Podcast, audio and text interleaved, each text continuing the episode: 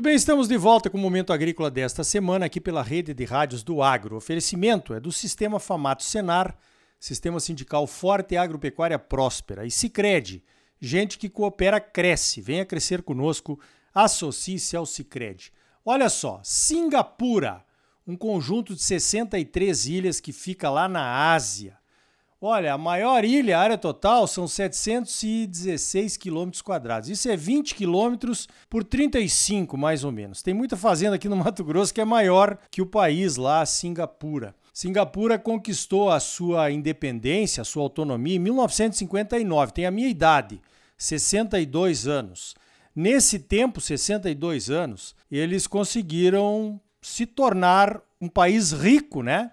Com uma alta qualidade de vida. Quem está morando lá é o meu amigo Marcelo Duarte Monteiro, que foi diretor executivo da ProSoja, foi secretário de infraestrutura do governo Pedro Tax e está lá agora trabalhando para promover o nosso algodão.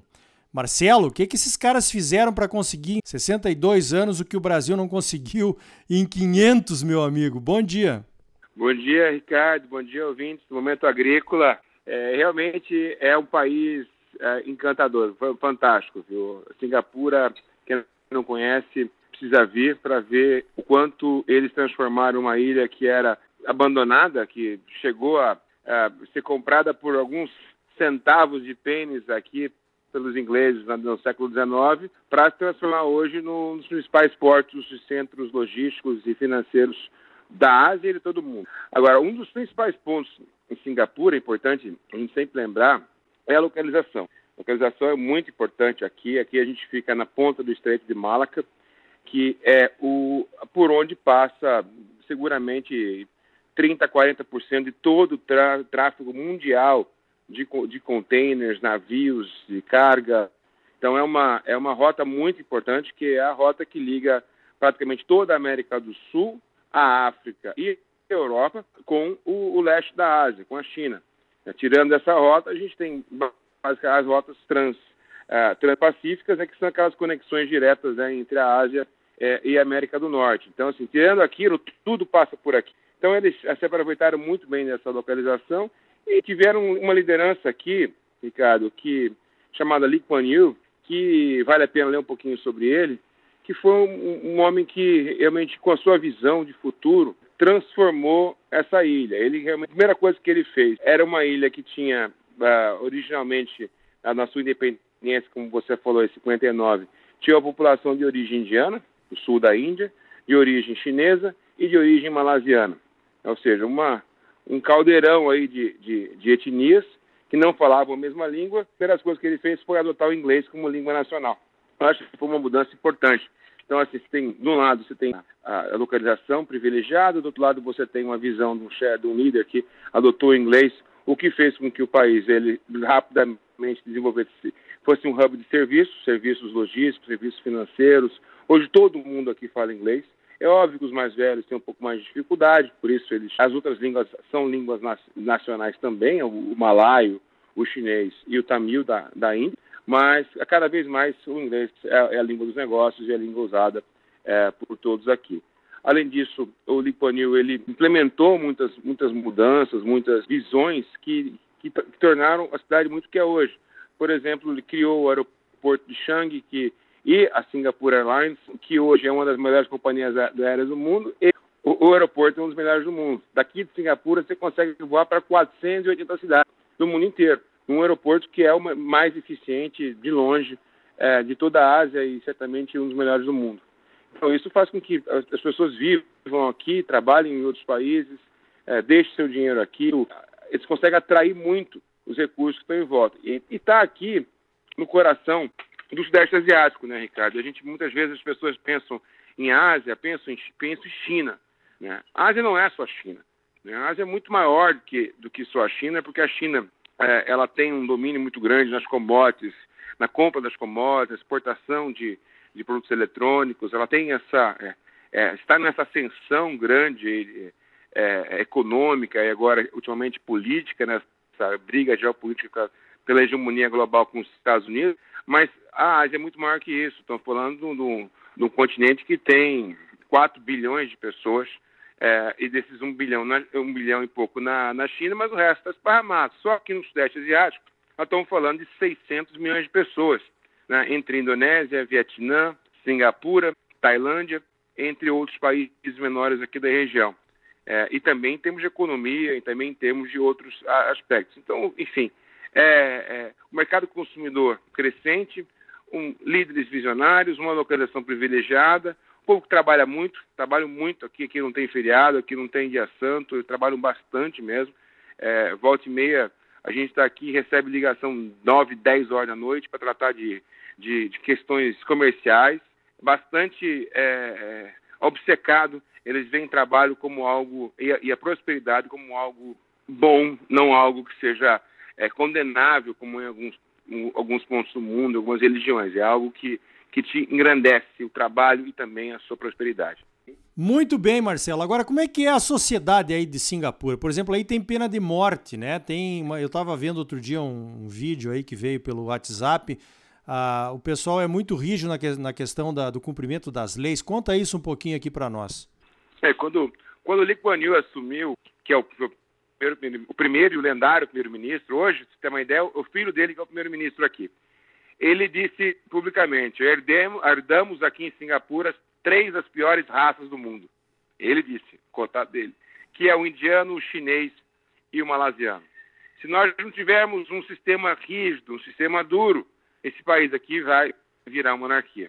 Então, com base nessa premissa, as leis aqui são muito rígidas. Além das leis serem rígidas, você tem leis para questões que você normalmente não teria em outros países por exemplo, não pode mascar chiclete, você não pode é, tomar água dentro do metrô, você não pode comer algumas frutas em alguns locais, tem uma fruta específica aqui chama durian, que é uma fruta que tem um odor muito forte, então eles proíbem de comer em alguns lugares. Isso, agora na pandemia, até se transferiu para questões relativas ao Covid, né? Agora, especificamente agora, eles têm regra para tudo. Tem regra para quantas pessoas podem ir na sua casa por dia, quantas, quantas é, casas você pode visitar por dia, quantas pessoas podem sentar na tua mesa no restaurante, se vocês estão vacinados, se não estão vacinados, uso de máscara. Então, assim, é um controle muito rígido, mas que, no fim, reflete numa, numa qualidade de vida das melhores do mundo. Tem um país seguro. Meu filho, por exemplo, e minha filha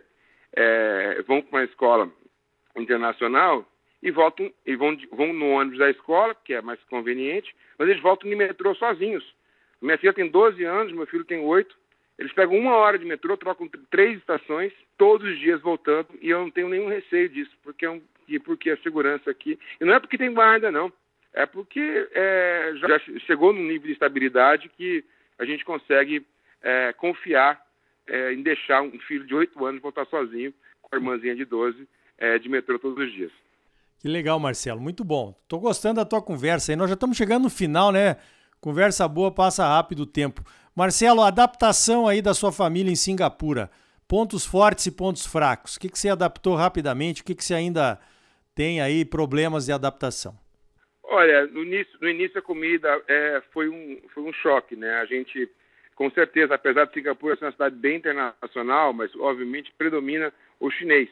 Aqui a, a principal etnia é chinês. E o chinês, às vezes, com um tom meio de indiano em alguns aspectos. Então, isso foi um, um, um certo choque no início, mas a gente logo. É, primeiro que a gente acostumou ao paladar. Hoje eu gosto de comida chinesa.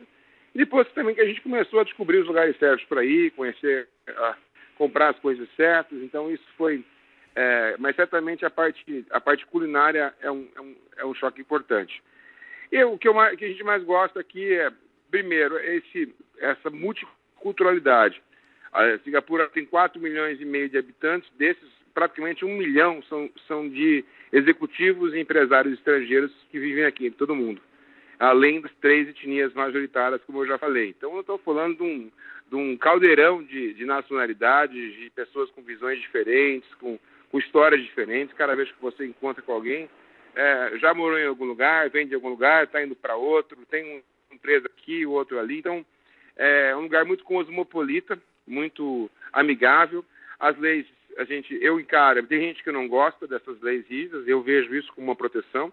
Eu acho que isso é uma proteção para quem está aqui. Acho que você não, você não quer fazer coisa errada, quer fazer coisa errada, aqui não é lugar.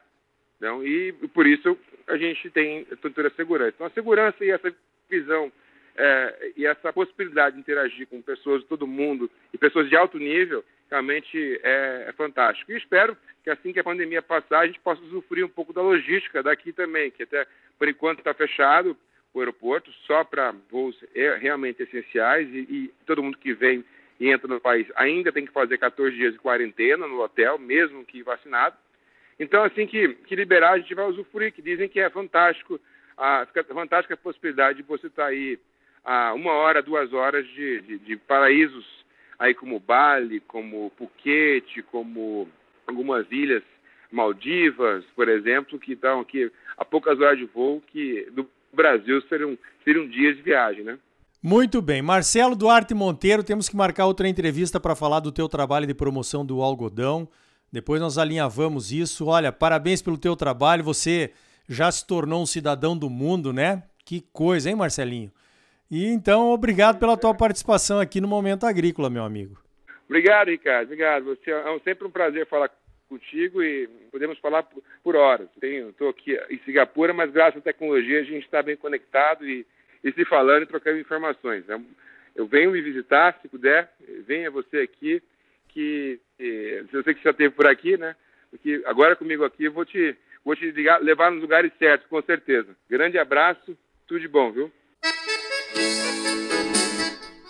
Então tá aí, Singapura, um caso a ser estudado.